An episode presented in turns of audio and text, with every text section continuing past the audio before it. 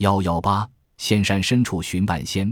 鬼谷子是我国战国时代纵横家的鼻祖，相传为楚国人，姓名传说不一，曾经隐居于鬼谷，因以自号而人称其鬼谷子。鬼谷子常于养性持身和阴势刚柔之时，为作纵横百焉之术。所谓纵横，即合纵连横。战国时七国争雄的外交手段，合纵就是六国联合拒秦。连横就是六国分别事秦，百焉油盐开河。战国时说客策是游说的一种方法，相传为鬼谷子所作的《鬼谷子》一书这样说：百之者，开也，言也，阳也；焉之者，闭也，默也，阴也。又说此天地阴阳之道，而说人之法也。其要旨在于寻找机会，抓住机会。利用机会完成统一中国的大业，因此基辛格的老师施本格勒曾说：“鬼谷子的察人之明，对历史可能性的洞察，以及对当时外交技巧、合纵与连横的艺术的掌握，必然使他成为当时最有影响的人物之一。”基辛格评传：鬼谷子身为隐士，可是他对事态的明察是令人吃惊的。他发现中国将要统一，其方法不外合纵连横。他虽然没有涉足当时政治斗争，但是他的两个学生张仪、苏秦却是那时呼风唤雨的人物。秦国用了张仪的计谋，统一了中国。相传鬼谷子的著作《鬼谷子》三卷，由百焉之术十三章、体经、持书、中注等篇章组成。程景仪曾对此书做过高度评价：文体绝似老子，无战国游士风气，绝随取神。说辞妙品，尤为纵横家鼻祖。知不足斋本《鬼谷子》，由于《汉书》一文志不载此书，随书经籍志才有所记录，因此该书的真伪一直悬而未决。大多数人倾向于此书是后人委托。然而，就是这样一位赫赫有名的鬼谷子，历史上有无其人却无定说。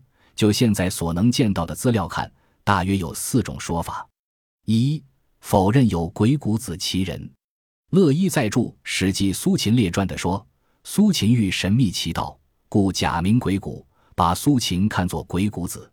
清朝人翁元祁在著《国学记文》时更明确地说，秦夷即鬼谷子。有人认为鬼谷子是泛之隐士。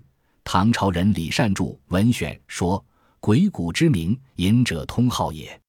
既然认为鬼谷只是隐者的一种通号，实际上也就是认为鬼谷并非实有其人。现在学术界也有人认为鬼谷子非历史人物。一九八四年，湖北人民出版社出版的《湖北历史人物词典》列了不很有名的慎字、以官字，但未列鬼谷子。古今为书考补正讲到鬼谷子时说，《史记》所记得之传闻本不足据，又说其人无考。况其疏乎？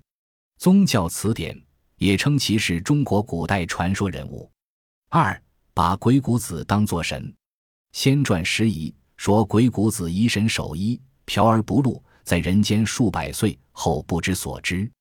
杜光庭《陆毅记》也认为鬼谷先生者，古之真仙也。自轩辕之代，立于商周，随老君四化流沙周末，复还中国。三。对鬼谷子的有无疑信参半。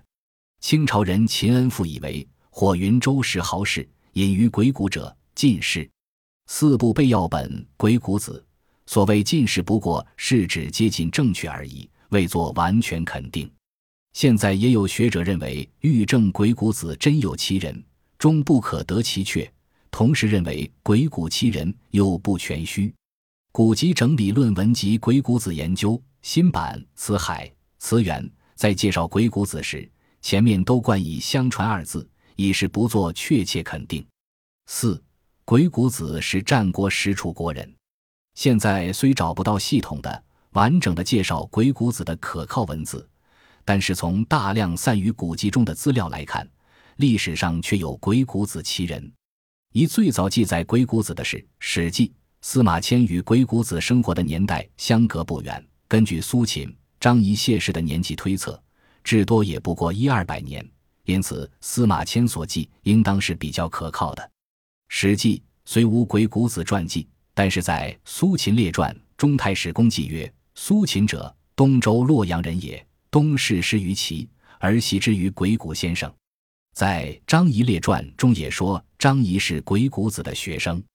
另外，司马迁在《史记太史公自序》中有一段引文：“战日，圣人不朽，时便是宋。虚者道之长也，阴者君之刚也。”司马迁未注明出处，但是唐朝人司马真在所引中指出：“此出鬼谷子，迁引之以成其章，故称故曰也。”可见司马迁与司马真都曾见到过鬼谷子的著作，《鬼谷洞》今河南登封以东，而在两汉著作中可以找到不少鬼谷子的影踪。